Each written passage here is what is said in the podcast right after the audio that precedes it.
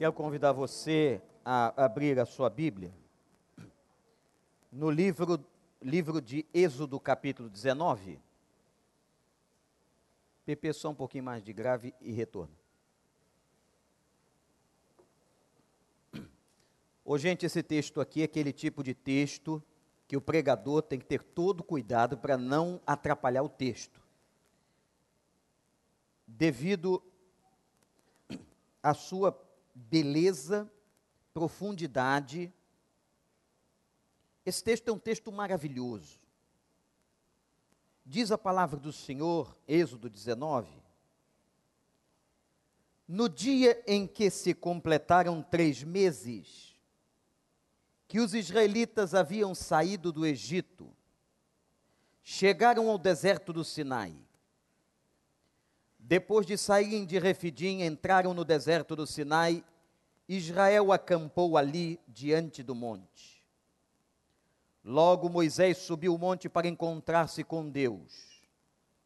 O Senhor o chamou do monte, dizendo: Diga o seguinte aos descendentes de Jacó e declare aos israelitas: Vocês viram o que fiz ao Egito e como os transportei sobre asas de águias e os trouxe para junto de mim. Agora, se me obedecerem fielmente e guardarem a minha aliança, vocês serão o meu tesouro pessoal entre todas as nações. Embora toda a terra seja minha, vocês serão para mim um reino de sacerdotes e uma nação santa. Essas são as palavras que você dirá aos israelitas.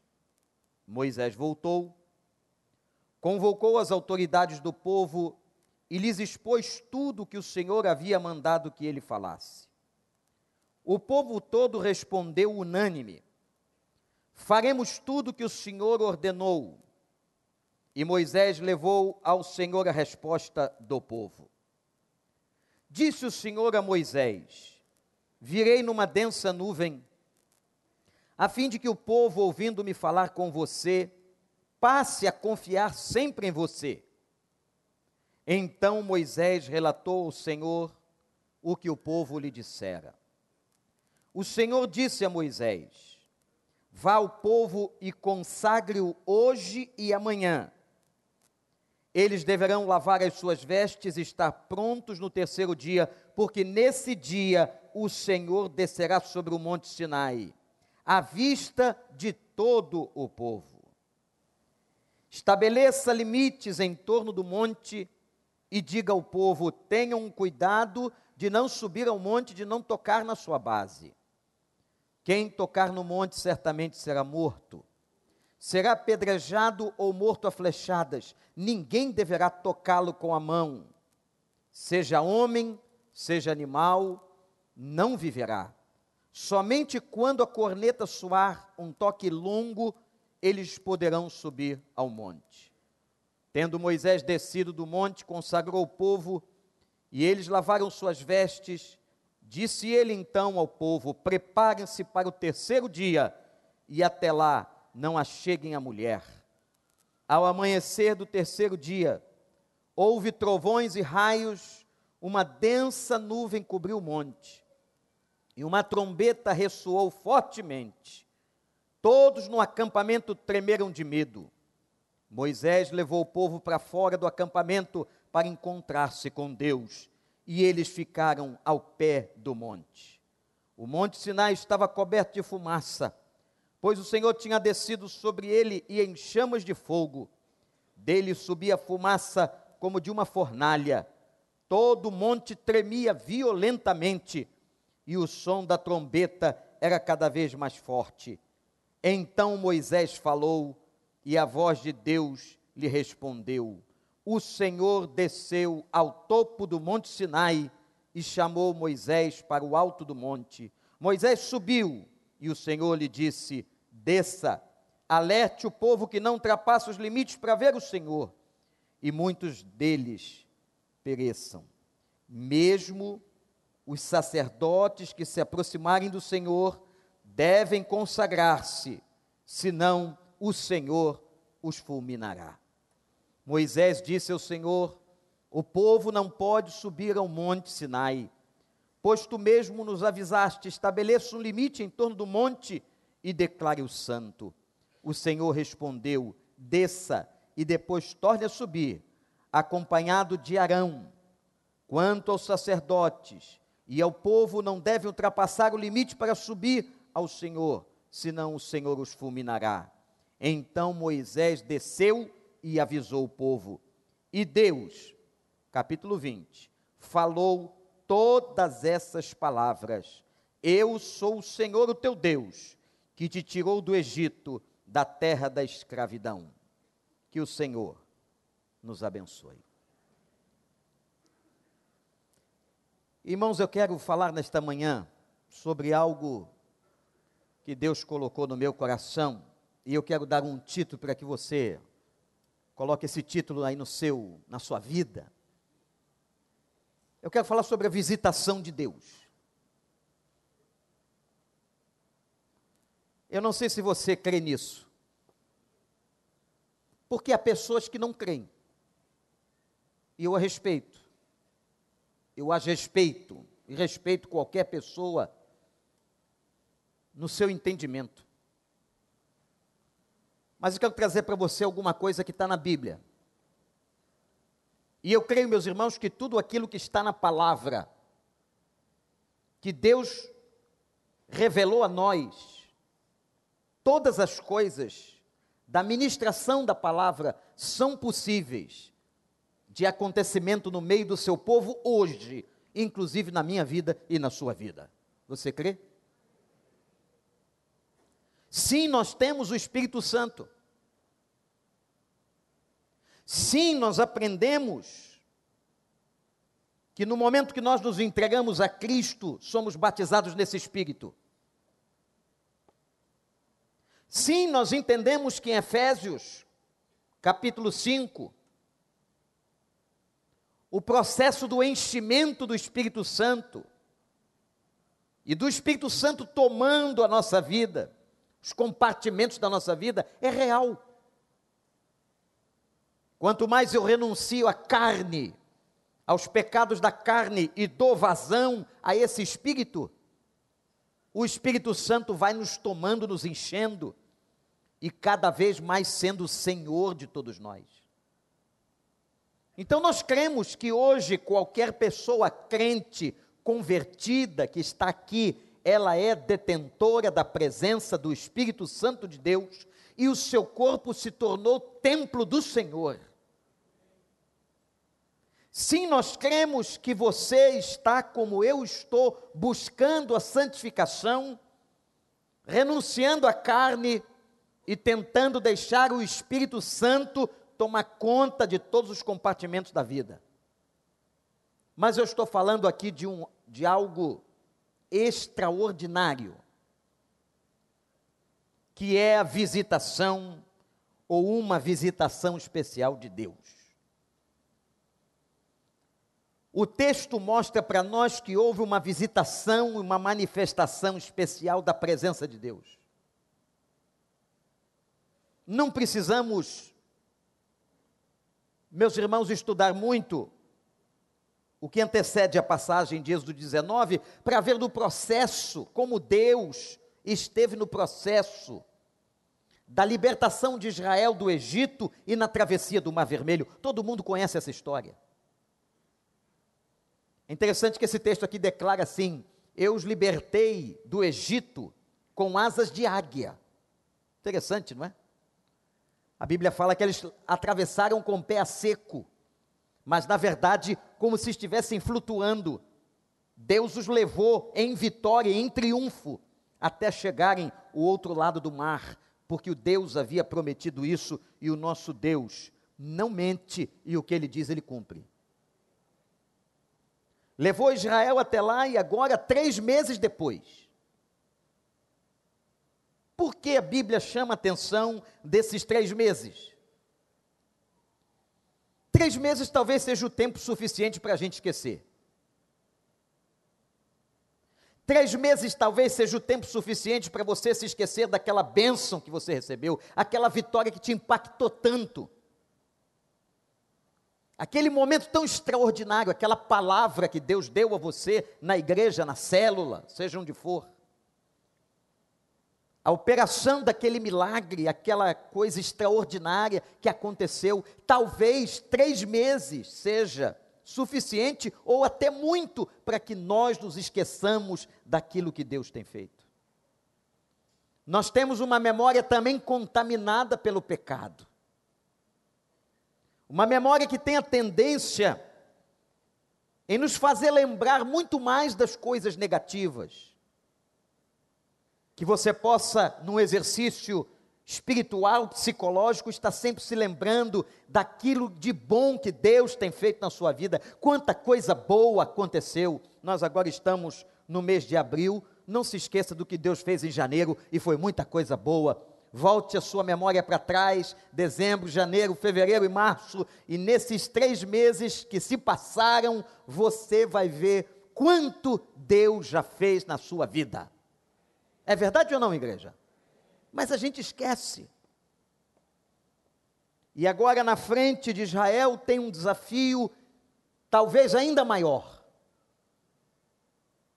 O primeiro desafio, eu posso dizer que era tirar aquele povo daquele cativeiro de mais de 400 anos sob julgo egípcio.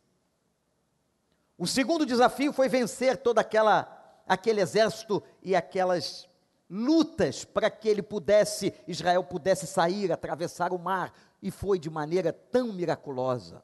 Mas agora, o terceiro desafio.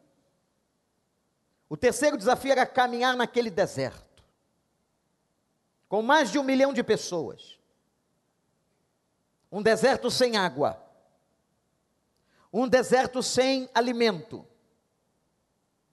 e conduzir essas mais de um milhão de pessoas, entre elas muitas crianças, anciãos, pessoas doentes, pessoas debilitadas pelos anos de escravidão.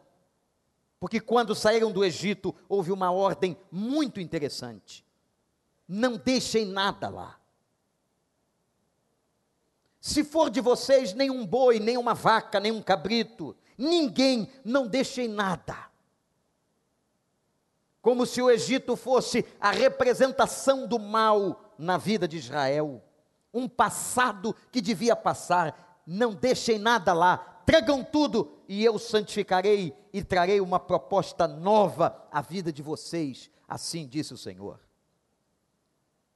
Agora o desafio era maior. E como não precisar da visitação de Deus? Como não precisar agora de uma manifestação extraordinária? Como não precisar agora, irmãos, diante dessa etapa tão difícil, que Deus lhe desse uma graça, ou lhes desse uma graça sobrenatural, abundante, para que eles pudessem enfrentar o deserto, as lutas, as crises, as dificuldades, o sol quente, para cumprir o propósito de Deus. Eu quero trazer isso à sua vida pessoal numa aplicação muito prática. Olhe para mim que eu vou te fazer uma pergunta, meu irmão, minha irmã. Será que não há alguma área da sua vida hoje que você esteja precisando? Apesar de ter o Espírito Santo, está dando a ele toda a vazão para que ele atue e para que você cresça? Será que você não tem alguma área, alguma situação específica em que você esteja precisando da visitação especial ou de uma visitação especial do Espírito de Deus? uma atuação extraordinária, um momento a mais, em que Deus vai fazer alguma coisa também extraordinariamente, em que Deus lhe dará uma visitação, em que você entenderá que o Senhor agiu em sua vida. Se você disso precisa, se há alguma área da sua vida hoje, nesta manhã, em que o Espírito Santo lhe trouxe esta casa de oração, em que você precisa de uma visitação do Senhor, Ouça a palavra do Senhor e eu creio que nesta manhã esta visitação poderá começar na sua vida, na sua história. Três meses depois, eu quero dividir essa reflexão em duas partes para torná-la didaticamente mais fácil do nosso entendimento. Olhando o capítulo 19, nós podemos ver o seguinte: primeiro, o que precedeu a visitação de Deus? O que é que era necessário Israel fazer? O que era importante que eles fizessem para que a visitação do Senhor chegasse? Irmãos, eu estou aqui pregando e ao mesmo tempo nessa ebulição mental com o Espírito de Deus, me lembrando de tanta coisa e de tantos contextos que nós estamos precisando desta visitação. Eu posso não saber sobre a sua questão particular, mas nós continuamos precisando de uma visitação de Deus nessa nação. Tanto no, no, campo político, no campo econômico, nós continuamos precisando de uma visitação. Sabemos ainda que estamos num momento confuso, difícil. A visitação do Senhor, quando você conversa com o povo, com pessoas de outras partes do nosso país, você vê que as crises de violência, de miséria social, não são particularidades da cidade do Rio de Janeiro, mas são questões que estão afetando toda a nação. Todo esse cenário que nós estamos vendo, e eu fico pensando e clamando e orando, Senhor, nós precisamos de uma visitação do teu espírito. Você pensa assim também? Você crê nisso? Você consegue ver dessa forma? Porque é muito interessante, irmãos, como que nós conseguimos, ou até mesmo algumas pessoas crentes, conseguem ver aquilo apenas que está diante dos olhos. Mas existe mais, existe algo que está por trás. Existe alguma coisa que somente pessoas com olhos espirituais, com visão transformada, conseguem enxergar. O que está por trás de tudo isso? E eu trago para o âmbito particular da sua vida o que é que está por trás de tudo isso que você tem passado, toda essa dureza, toda essa luta, tudo isso que não tem aparentemente uma resposta direta e plausível. Comece a perguntar a Deus e pedir a Deus uma coisa: Senhor, me dê os teus olhos me dê os olhos de Geazi transformados, abertos pelo teu espírito, para que eu possa entender o que o Senhor está fazendo. E uma coisa é certa, gente, apesar de muitos de nós não enxergarmos, Deus está fazendo alguma coisa. Deus está agindo de alguma forma. E nós precisamos clamar a Ele, Pai, traz uma visitação uma visitação não somente a mim, a minha casa, mas uma visitação à minha nação, à minha cidade, para que nós possamos, nós estamos precisando dessa manifestação da tua glória. O povo de Deus diz amém ou não? Vamos então ao primeiro ponto que precedeu esta visitação de Deus. E a primeira coisa que eu vejo aqui está no versículo 3, diz respeito aos líderes e sacerdotes recai sobre nós uma tremenda responsabilidade, naquela época chamados sacerdotes, hoje líderes e pastores. Versículo 3 diz que quando Moisés subiu o monte para encontrar-se com Deus, quando ele subiu, Deus falou com ele, e disse o Senhor a, a ele, Moisés: Eu virei a você. Olha que interessante pastores e líderes que estão aqui, você que é líder de célula, eu virei a você numa densa nuvem, a fim de que o povo, ouvindo-me falar-lhe, possa confiar em você. Interessante que, mesmo depois do líder ter conduzido o povo na travessia do mar, o povo ainda precisava confiar nele. Por quê? Porque nós somos assim. Nós somos e temos a síndrome da desconfiança. Mas é interessante que aquilo que dá credibilidade ao líder não é apenas a sua integridade e coerência pessoal. E vejam, integridade e coerência pessoal não significa na vida de um líder impecabilidade. Todo líder peca. Mas a integridade e a coerência pessoal diz respeito a vermos a intenção, a coerência, a correção com que o líder trata, inclusive, das suas fragilidades, dos seus pecados. E Deus disse a Moisés: Eu vou falar através de você, e o povo confiará em você, porque verá em você a minha manifestação. Por isso, eu quero pedir oração agora aos irmãos que os irmãos orem por cada líder desta igreja, cada pastor desta igreja, seja quem for, para que a glória de Deus, a presença de Deus seja visível na vida desses líderes e para que todo o povo confie na sua liderança. Amém?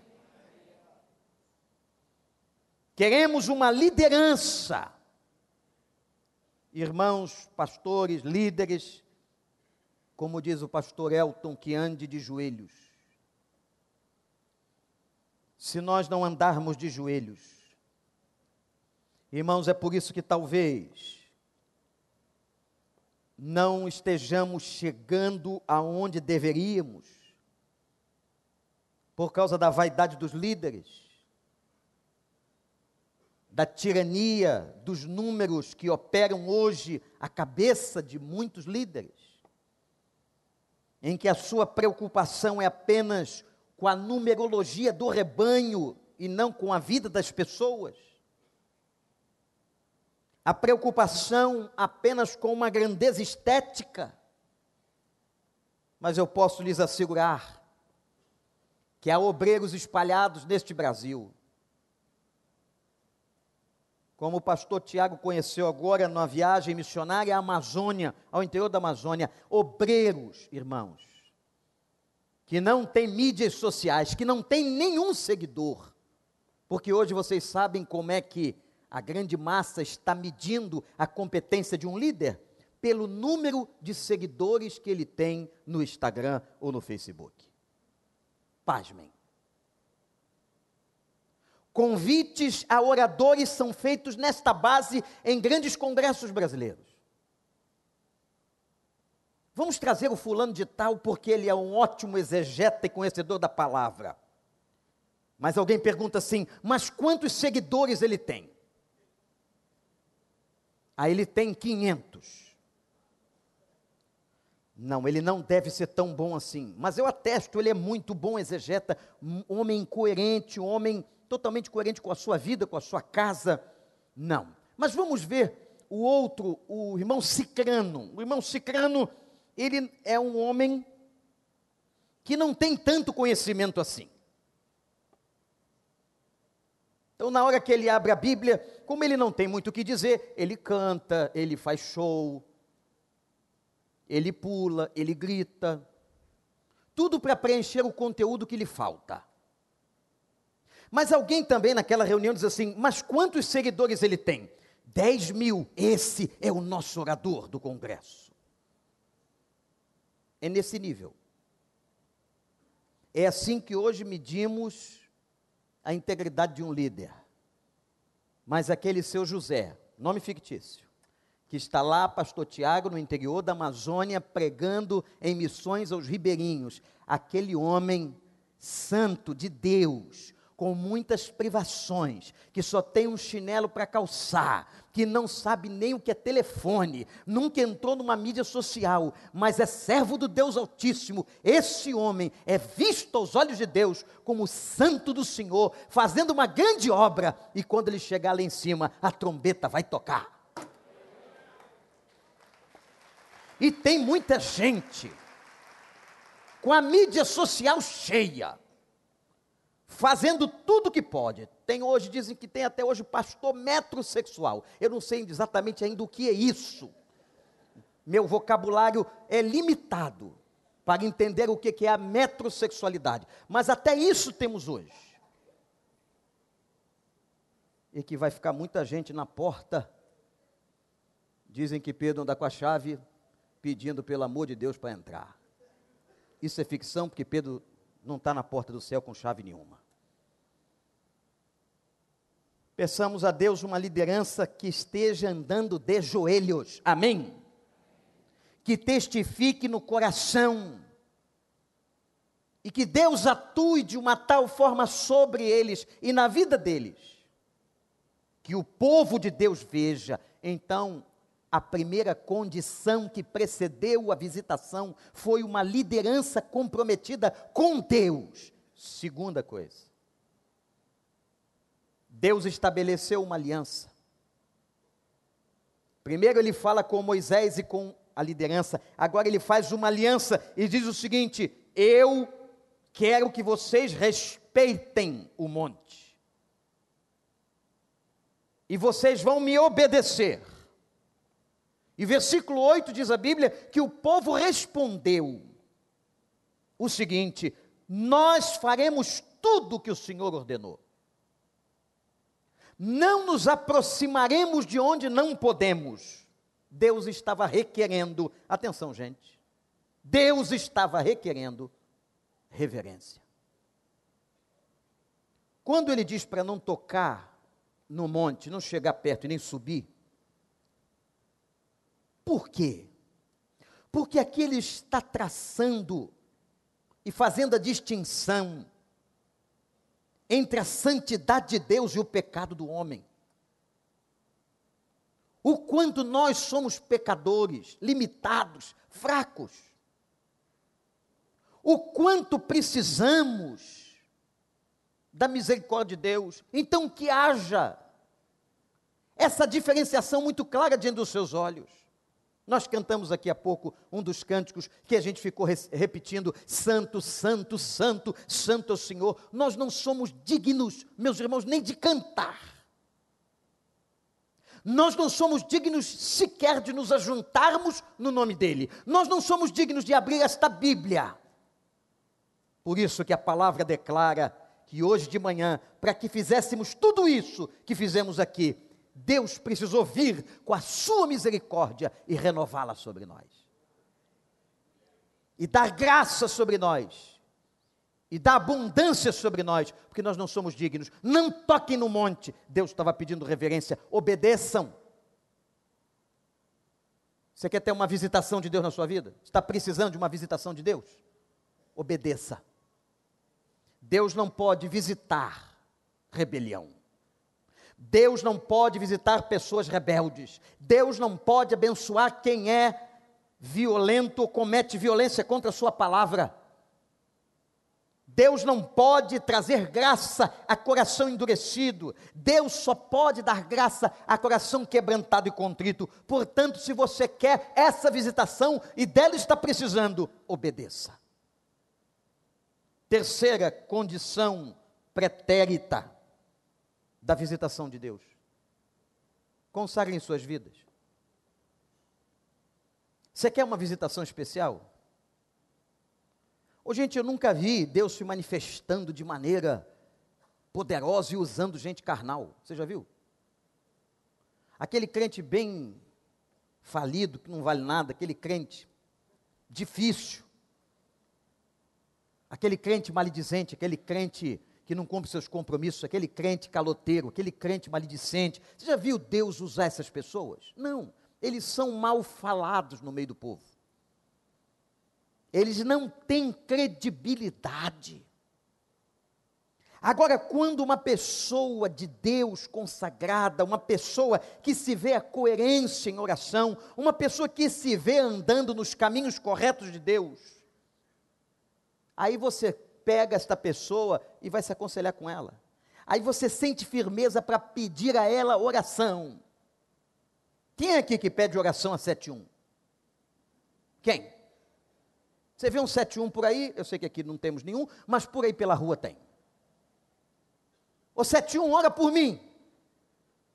Eu vou fazer uma cirurgia. Como é que o 71 vai orar?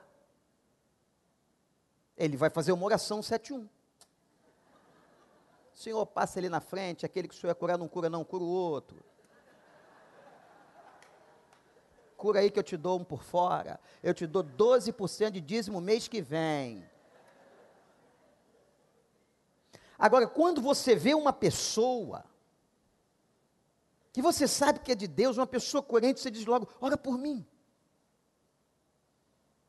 Obedeçam ao Senhor, consagrem. Vejam o versículo 10. Moisés vá ao povo, consagre-o hoje e amanhã. Prepare o povo para a visitação. E lavem as suas vestes.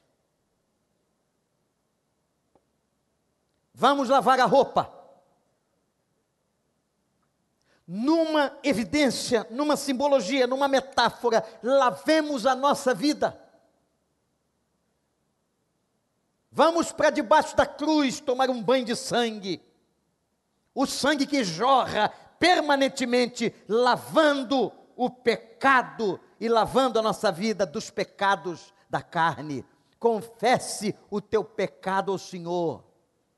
Arrepende-te do teu pecado ao Senhor e o sangue de Jesus, o seu Filho, o Filho do, de, do Deus vivo, vai nos purificar de todos os nossos pecados. Louvado seja Deus. Consagre-o hoje e amanhã e lavem as vestes, porque, versículo 11, o Senhor vai passar. Deus vai passar. Deus vai passar. Deus quer visitar. Eu quero dizer para você nessa manhã que Deus quer fazer essa visitação. Deus quer visitar. Deus tem prazer em abençoar, Deus quer colocar a mão, Deus quer dar graça, Deus quer entrar nessa porta, Deus quer fazer uma revolução, Deus quer trazer o um avivamento, mas está dizendo ao seu povo: agora façam comigo uma aliança de obediência e lavem as suas vestes. Depende de nós estarmos lavados. Quando o texto fala de lavar as vestes, ele está falando de trazer tudo na luz, no tanque ensanguentado que jorra da cruz do Calvário, lavando e deixando tudo limpo. Crente não tem nada escondido. Se você está escondendo alguma coisa que o povo não pode saber, que você não pode mostrar, que alguém não pode mostrar. Se ninguém pode pegar o teu celular ou entrar no teu Facebook, porque alguém vai ver, se aquela foto tem que ser apagada quando você. É porque tem alguma coisa que não vai bem. Crente que é crente, lavado, remido, anda na luz, cabeça em pé, caráter correto diante de Deus, não tem de quem ter medo ou do que ter medo, porque está na aliança do Senhor em obediência e lavado debaixo do sangue do Cordeiro. Sim ou não, igreja? Isso tem que preceder a visitação. Ah, pastor, ora por mim que eu quero uma visitação de Deus, eu quero uma atuação especial do Espírito Santo, eu quero isso, eu quero aquilo, eu quero que o Senhor me dê. Então comece a se preparar numa aliança de obediência, lavando as suas vestes, e houve uma quarta questão no texto que precedeu a visitação de Deus. O Senhor sempre revela os limites. Deus só pode atuar quando nós respeitamos, respeitamos os limites. É interessante, qual foi o pecado do Éden? Irmãos, o pecado de Adão o pecado de Eva foi quebra de limites. os limites que Deus coloca para nós e diz assim: olha, você não pode avançar daqui. O Sinai era um limite naquele momento. Você não pode passar daqui, você não pode tocar aqui. É interessante isso. Às vezes, essa visitação não chega, Deus não faz o que gostaria, porque nós não respeitamos os limites. Os limites que Deus nos impõe com a nossa boca, com o nosso comportamento, dizendo, daqui não, para cá não. Há limites. Jovens, a Bíblia coloca limites para o corpo. Nós temos limites diante da revelação. Verso 12 e 13: Não toquem no monte. Deus estabeleceu limites, revelando a sua fraqueza. Por que, que Deus estabelece limites? Presta atenção. Porque Ele sabe que quando nós vamos transpor os limites, quebramos os limites, nós somos aqueles que vamos sofrer. Nós sofremos quando quebramos os nossos próprios limites. Quando uma criança quebra os limites dados a ela, ela sofre as consequências de uma queda, de uma advertência, de uma correção. Se nós queremos uma visitação especial do Espírito de Deus, e eu quero, eu sei que você quer, observe os limites. Não vai para cá, não, meu filho. Não avança agora, não, meu filho. Não diga isto, não, meu filho. Não escreva isto, não, meu filho. Cuidado com o que você posta, meu filho. Porque você está ultrapassando limites. E toda vez que nós ultrapassamos os limites que Deus impõe, nós nos queimamos nos pés do Sinai. Nós sofremos consequências existem queimaduras, existem sofrimentos. Se você quer uma visitação de Deus, ore para que o Senhor abençoe a sua liderança, mas ore também para que você seja um servo, uma serva obediente, que você esteja lavando-se, preparando-se consagrando a sua vida e respeitando limites. Ora, o que eu estou dizendo com isso na primeira parte da reflexão? Eu disse que a reflexão tinha duas partes. Se a primeira parte está falando de coisas, fatos, realidades que precedem, que são anteriores à visitação de Deus, eu posso lhes afirmar então que Deus sim coloca condições. Existem condições que Deus coloca para fazer mais, para abençoar mais. Isto você vê repetidamente nas páginas do Novo Testamento. Se aquele que estava sendo curado não tomasse o leito e não andasse, a obra não seria completa. Se aquele cego não fosse ao tanque de Siloé, não voltaria a ver. se não obedecermos, se não fizermos aquilo que o Espírito de Deus nos conclama a fazer, não veremos a visitação, mas estamos aqui hoje pela manhã, em nome de Jesus, nesta casa de oração, proclamando o seguinte, povo de Deus: Deus quer agir, Deus quer abençoar, Deus quer visitar a sua vida, mas Ele tem estabelecido condições e limites para que nós os obedeçamos e nós vamos buscar fazer isso em nome de Jesus. Você quer? Segunda parte, e a parte final, mostra para nós em Êxodo 19 a bênção da visitação de Deus, porque o povo obedeceu. Depois você lê em casa o capítulo 18, 19 e o 20, vai dar uma visão bem ampla a você. Eram três meses, não se esqueçam, três meses depois de saírem do Egito. Deus precisava visitar-lhes de uma maneira especial, estava com eles, mas precisava lhes dar uma nova, um renovo de motivação e de visão. Deus então pede uma preparação, foi a primeira parte da nossa mensagem. Se lavem, se preparem, obedeçam, respeitem limites, e o povo fez. Quando o povo fez, gente, aí veio a manifestação. Olha para o versículo 16 do capítulo 19, ao amanhecer do terceiro dia. A gente pregou sobre o terceiro dia semana passada. O terceiro dia foi o dia da ressurreição. Mas aqui no Velho Testamento há outra evidência, há um terceiro dia.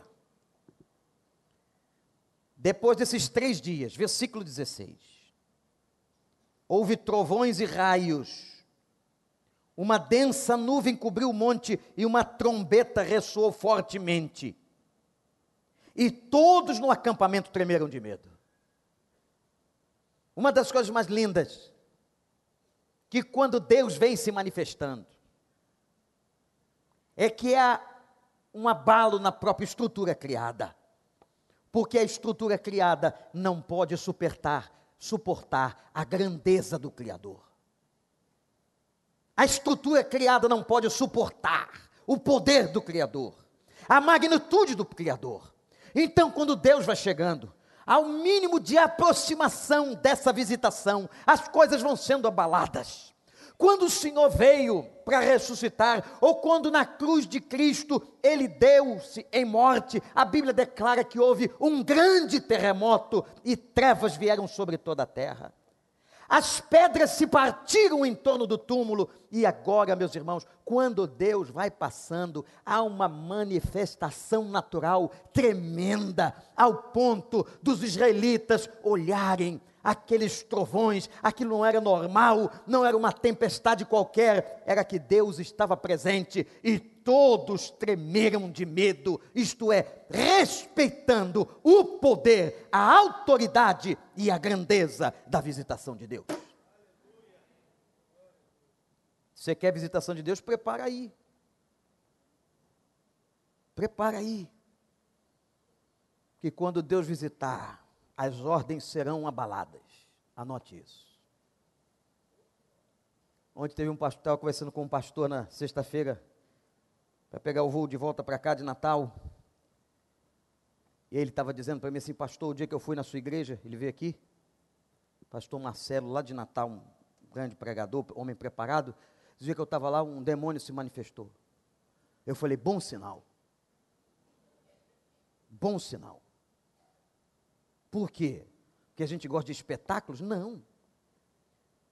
É porque Satanás só se manifesta onde ele sabe que a glória de Deus está sobre maneira se manifestando, de maneira grande, extraordinária, ele não suporta e ele grita. É isso que acontece. Eu, como não estava aqui naquela ocasião, isso já tem algum tempo, ele disse, pastor, e muita gente do povo ficou com medo. Eu disse, melhor ainda. Ele estava tentando me dar algum tipo de satisfação. Porque no dia que pregou a nós aqui, podia ter chegado aos meus ouvidos de maneira diferente. Olha, o pregador veio e o demônio se manifestou, e eu disse para ele: graças a Deus, pastor. Ah, ficaram com medo? É bom. É bom porque lá na igreja, eu disse a ele, e por aí tem crente que não acredita em manifestação satânica, não acredita no diabo, brinca com essas coisas. Então, na hora que vê alguém possuído, diz: é, esse negócio pode ser verdade. Chega em casa todo sujo, de medo, nos fundilhos da calça e começa a orar e pensa: é, pode ser verdade. Pode ser não, meu amigo, é. E se você está com dúvida, eu te chamo depois do culto para uma reunião entre nós aqui e nós vamos pedir com pastores para que o diabo se manifeste na sua vida.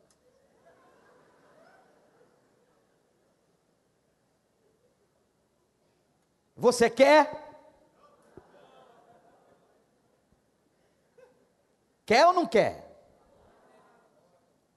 Eu quero é que a glória de Deus se manifeste. Mas para a glória de Deus se manifestar, eu tenho que entender, eu tenho que compreender que quando Deus passa, Ele quebra as estruturas, Ele quebra os limites, Ele supera as leis da ciência.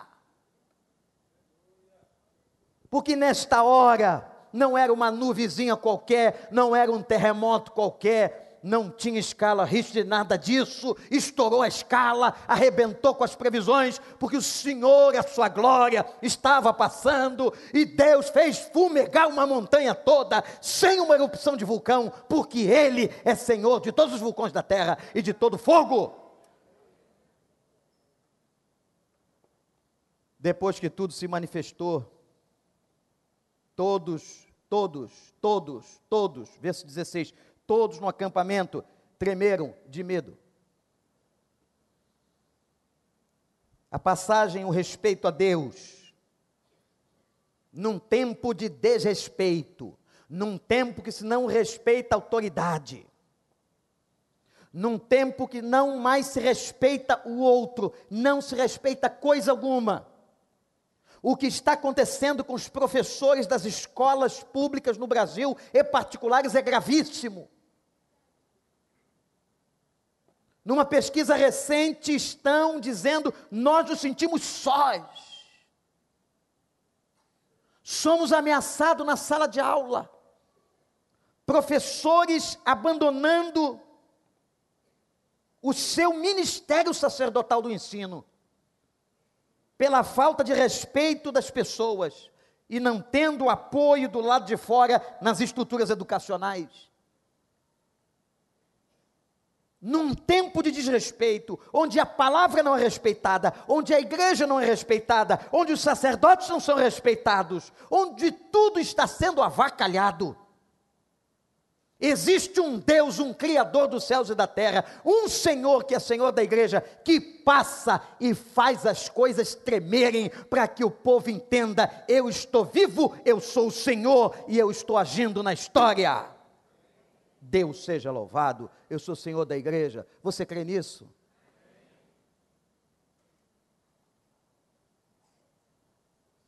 Terceira coisa que aconteceu nessa manifestação está no 17. Textual bíblico. Moisés levou o povo para fora. Moisés levou o povo para fora do acampamento para encontrar-se com Deus. Você acha que Deus, com esse poder todo, não podia entrar em cada tenda daquela, não? Não é isso. Nós vamos à presença. O que vocês fizeram hoje? Vocês foram para fora de casa, vocês saíram, vocês saíram das suas tendas, do seu lar, do seu aconchego, para um encontro com o Senhor, isto é, honroso, com o povo do Senhor, com a presença do Senhor, com a manifestação do Senhor, com a visitação do Senhor, estamos aqui. Como o diabo trabalha para que você fique. Fica lá dentro da casa, fica lá dentro da tenda. E porque muita gente obedece não sai, não vai, não vem, não ouve, não obedece ao Senhor, não tem a oportunidade de presenciar e de participar da visitação do Espírito. Sai daí, sai dessa tenda, sai desse casulo, vai em frente, vai ao encontro que Deus vai fazer grandes coisas. Vem sim na vigília orar meia-noite, vai sim na tua célula, vai encontrar teus irmãos de oração, vai encontrar teu povo. Sai dessa cama, acorda mais cedo, se coloca na presença que a glória do Senhor está passando e você não pode ficar fora da bênção.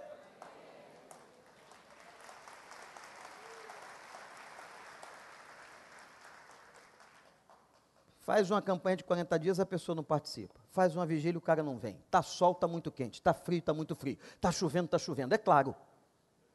É claro. Está chovendo, está chovendo.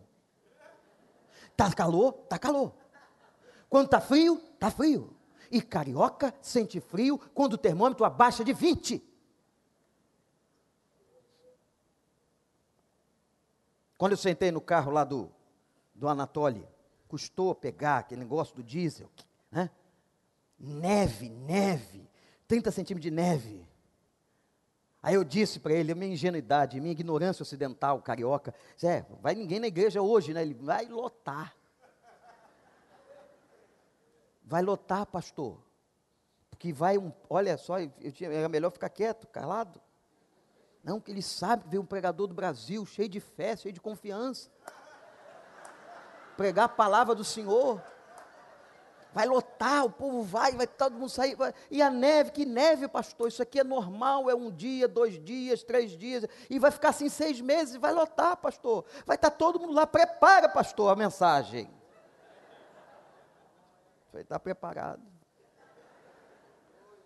e tu chega lá e você vê aqueles carros com corrente na roda, 30 abaixo de zero, o povo entra, aí não tinha aquecimento não, mas tinha fogareiro da igreja, fogareiro, sabe o que é isso? É umas coisinhas de que transmite calor, todo mundo senta ali, e todo mundo louvando o Senhor, a gente tirou até o casaco, que quando o Senhor passa, quando o Senhor passa, gente, não tem frio, não tem calor, não tem chuva, Qualquer garoazinha tu fica em casa, ainda diz pro menino assim, vai à igreja hoje não, tá cansadinho. Cansadinho. Então vai pegar uma broncopneumonia, você arruma logo uma doença para criança. Teve mãe que chegou para mim e disse assim, pastor, cheguei no quarto, ele estava deitadinho tão bonitinho ali, arrumadinho, com a boquinha aberta, coberta. Eu falei, bate na cara dele, diz, levanta e vamos para a igreja não faz isso, depois chora no gabinete. Pastor, meu filho se afastou. Mas quando ele era pequenininho, você não achava ele bonitinho, deitadinho na cama. Em vez de chamar para ele, vem que o Senhor vai passar, vem ao encontro do povo de Deus. Chama, levanta, clama, insiste, porque ele não tem medo de ir para a balada de noite, nem acordar de madrugada da balada, mas ele tem que aprender a vir para casa de oração. Quer ficar acordado até tarde, mas vai debaixo do meu teto, debaixo da minha autoridade, vai para casa de oração e ponto final. Quando você ficar maior, é problema seu. Escutou, Gabriel?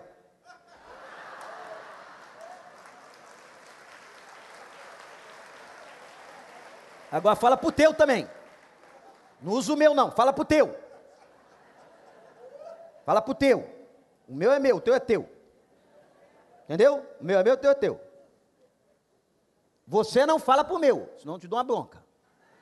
Que? Vai cuidar do teu. O Senhor vai passar. O Senhor está passando, a visitação de Deus está aí, vai ter manifestação. Quando eu olho esse negócio, essa natureza abalada, claro que tem uma questão escatológica, está tudo muito esquisito.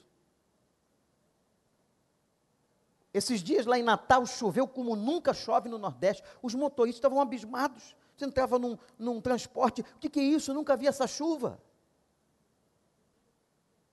o mar enegrecido e aquela coisa. Eu ter outro, outro tornado lá em Moçambique. A Junta de Missões Mundiais mandou muita coisa para Moçambique, a nossa junta missionária.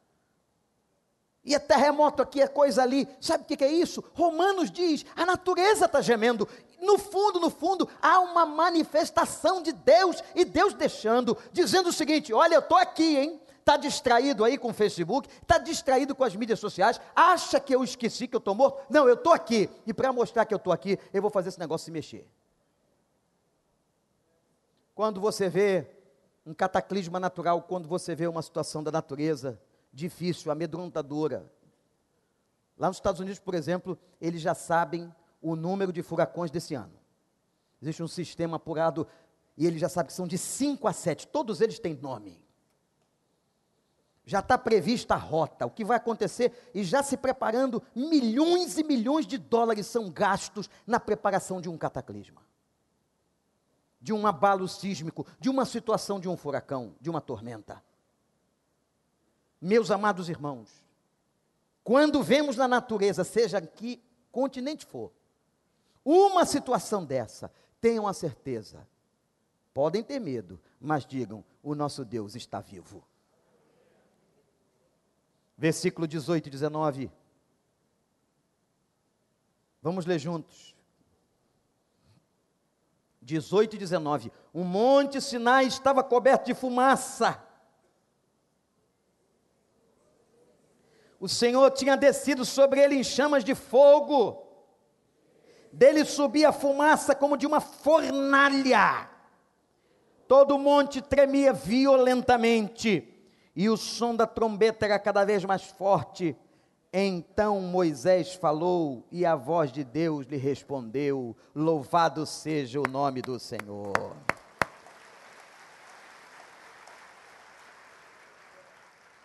Eu não vou continuar, mas você vai continuar em casa. Sabe o que vem depois? Depois dessa manifestação de Deus, desse abalo, de Deus ter mandado o povo, vai se preparar, vai santificar a vida, vai lavar as vestes, porque eu vou passar, eu vou fazer, eu vou agir. Depois, como consequência de tudo isso, o capítulo 20. Sabe o que aconteceu no capítulo 20? Deus entregou os dez mandamentos. A palavra do Senhor Deus fala. Deus fala, Deus fala, Deus fala para quem tem ouvidos para ouvir. Disse o anjo em Apocalipse: aquele que tem ouvidos para ouvir, ouça o que o Espírito diz à igreja. E os dez mandamentos foram entregues no meio da fumaça do poder. Mas eu acho interessante, e todo o povo saiu, ninguém ficou em casa, ninguém ficou dormindo, ninguém ficou na tenda, foi para o meio da fogueira, dizendo: Passa, Senhor, santifica, Senhor, abençoa, Senhor. E Israel recebeu a principal lei da história que governou e governa para todo sempre a palavra do Senhor. Que tempos depois se fez carne e habitou entre nós. Que lindo quando você vê o Velho e o Novo Testamento. Quando você vê a beleza do capítulo 20, que se humanizou em Cristo, e nós vimos a sua glória, a mesma glória, e agora muito maior glória, porque Paulo diz em Coríntios: a glória que está sobre nós, escutem isso, Igreja de Cristo, a glória que está sobre nós é maior do que a glória que estava sobre Moisés no Sinai. Pode Deus fazer muito mais. E ele ainda desafiou a igreja: vocês farão coisas maiores do que eu fiz. Vamos pedir a Deus uma visitação. Vamos pedir ao Senhor visita, Pai.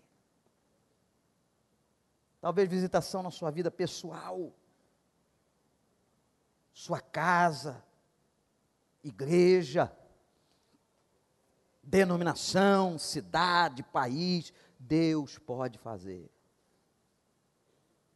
Pede ao Senhor, feche os seus olhos e ore.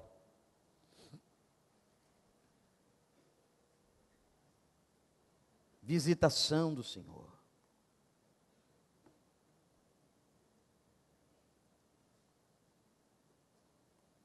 Deus está se manifestando, irmãos. Deus está dizendo ao mundo hoje: eu estou aqui no trono, eu estou vendo eu continuo reinando sobre a terra. Eu estou aqui. Eu quero abençoar você, meu filho, minha filha. Vem, porque o Senhor vai passar, diz o texto. Passa, Senhor. Passa lá naquele quarto. Passa no quarto do casal, Senhor. Passa no quarto do filho. Passa na empresa daquele irmão. Passa na hora do desemprego e do desalento financeiro, Senhor, passa. Tem horas, meu Deus, que só a visitação. Visita, Senhor teu povo agora clama por uma visitação. Irmãos aqui quebrantados e chorando por uma visitação, Senhor. Passa agora naquele quarto de hospital, Senhor, passa. Passa na casa daquele enfermo que não pode vir à igreja. Passa naquela casa que chora o diagnóstico. Passa, ó oh Deus, na vida daquele que está deprimido. E a depressão levando para o fundo do abismo. Passa, Deus, na mente daquele adolescente, daquela menina que agora está pensando em suicídio. Passa, Deus. Passa, Deus, nas escolas, no lugar dos banheiros de perversão, nas escolas dos nossos filhos. Passa, Deus. Passa, Deus, no governo desse estado. Passa, Deus Passa, Senhor, no meio daqueles homens que traficam, daqueles que matam e roubam. Passa, Deus. Converte o coração, porque só o Senhor converte. Passa, Senhor, no meio da nação. Passa no palácio do Planalto, nas casas legislativas nos estados da federação. Passa, Deus. Passa que haja quebrantamento, que haja confissão, que haja arrependimento. Passa, Deus. Passa porque muitos já esqueceram, nesses três meses, as bênçãos da vitória do Egito. Passa, Deus. Passa, Deus na igreja. Aviva a tua igreja, aviva as tuas obras no meio dos anos, como disse Abacuque. Aviva o teu nome, aviva em nós o respeito pela tua grandeza, pela fumaça e pelo fogo que vem do teu trono. Aviva no Senhor em santidade, ó Deus, agora, Pai lava-nos no teu sangue, lava as nossas vestes, lava nossa mente, lava nossa boca, como o Senhor fez com Isaías, lava, que sejamos mais fiéis, para que tu passes. Passa, Senhor, passa, Senhor, nome de Jesus Cristo, teu Filho passa.